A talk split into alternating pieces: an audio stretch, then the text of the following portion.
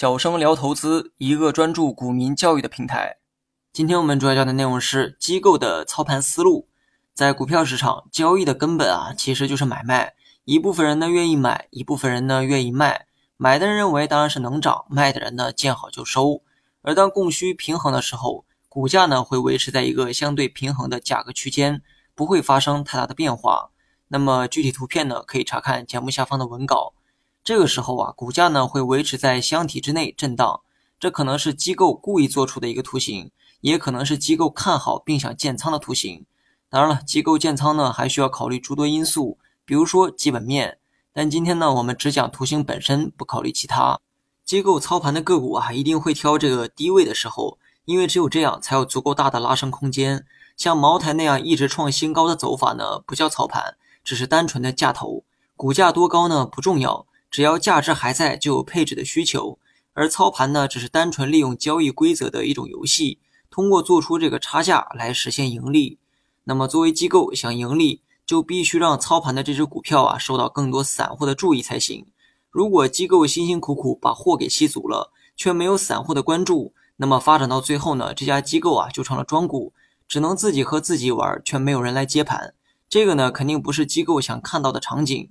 左手倒右手可以让股价走出机构想要的走势，但无论左手还是右手都是自己的手，要想真正兑现，必须要倒给别人的手才行。那么言归正传，那么到底机构收集好筹码之后，如何才能做到吸引散户的注意力呢？吸引人的手段呢，可能有多种，比如说增发、高送转、分红、重组、政策利好等等。反正啊，哪一个能吸引人呢，就用哪一个。当这只股票关注度变高了，买的人呢才会多。散户啊，有时候呢很鲁莽，但有的时候呢也很谨慎。虽然这些消息啊可以吸引散户，但是呢还不见得能让散户一致的去看好该股价。这个时候呢，机构就会顺水推舟，先把股价拉它一波。这个动作看起来就像是对消息的一种确认。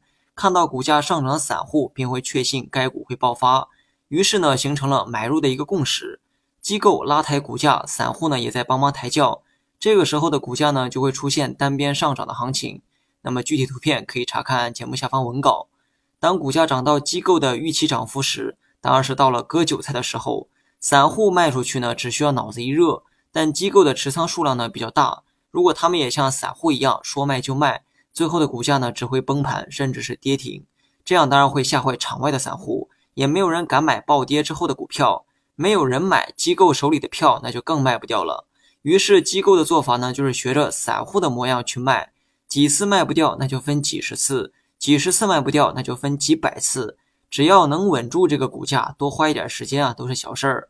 而这个时候呢，股价会表现为高位震荡，前期拉升的幅度越高，后期高位震荡的时间呢也会越长。这个呢很好理解哈，吃的越多，跑的当然越慢。机构呢会通过不断的高位震荡的方式啊，慢慢的出货。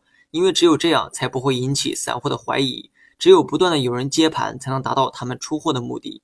好了，本期节目就到这里，详细内容你也可以在节目下方查看文字稿件。